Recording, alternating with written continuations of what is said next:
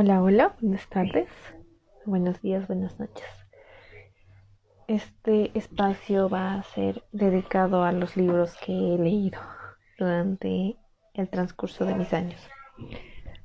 Me parece muy interesante y muy recomendado este libro de las mujeres que aman demasiado de Robin Norwood. Y de cierta manera marcó mi corazón porque siento que soy una mujer que ama demasiado.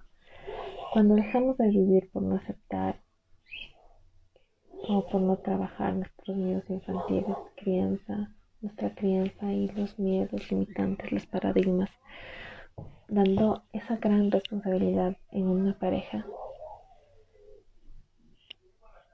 Cuando no sabemos si esta persona tiene los mismos o peores problemas que nosotros. Qué difícil ser responsable de uno mismo.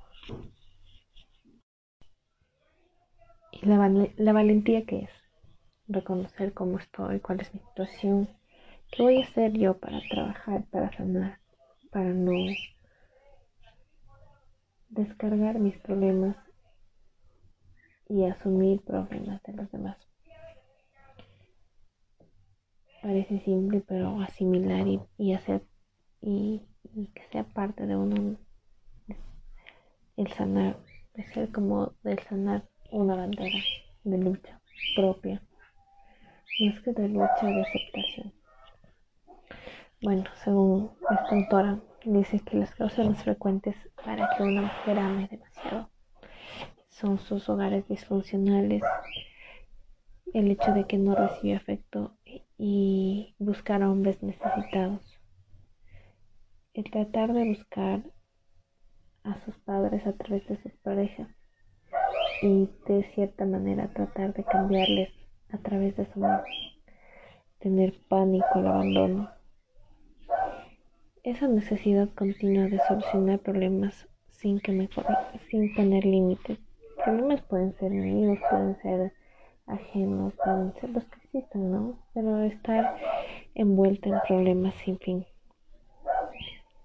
También la predisponibilidad de esperar, de, conservar, de esforzarse más, aceptar más de un 50% de la responsabilidad, la culpa del reproche en cualquier relación. Eh, vital, el amor propio está en decadencia, muerto por la falta de merecimiento de la felicidad. Otra causa es la necesidad de controlar al hombre o, en su, mujer y, sus y las relaciones por la poca seguridad que se experimenta en la niñez. También poner una expectativa de la relación más de lo que yo quisiera hacer de cómo es. La adicción al estar con un hombre y el dolor emocional cuando este hombre no está disponible. Buena manera de evitar mi propia responsabilidad, poder disfrutar mi propia vida.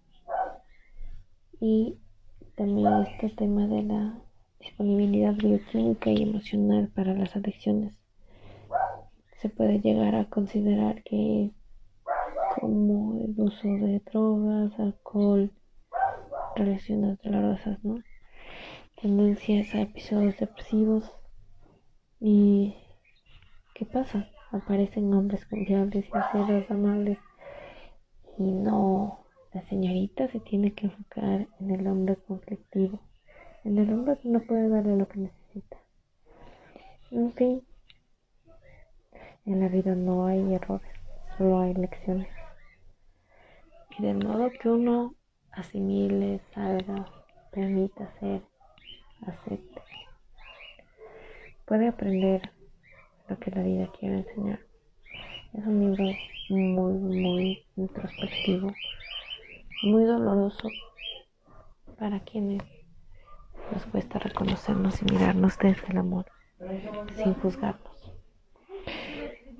A toda aquella que merece, que merece, que desea invertir su tiempo en su sanación y que sienta que ama demasiado, pues le recomiendo este libro.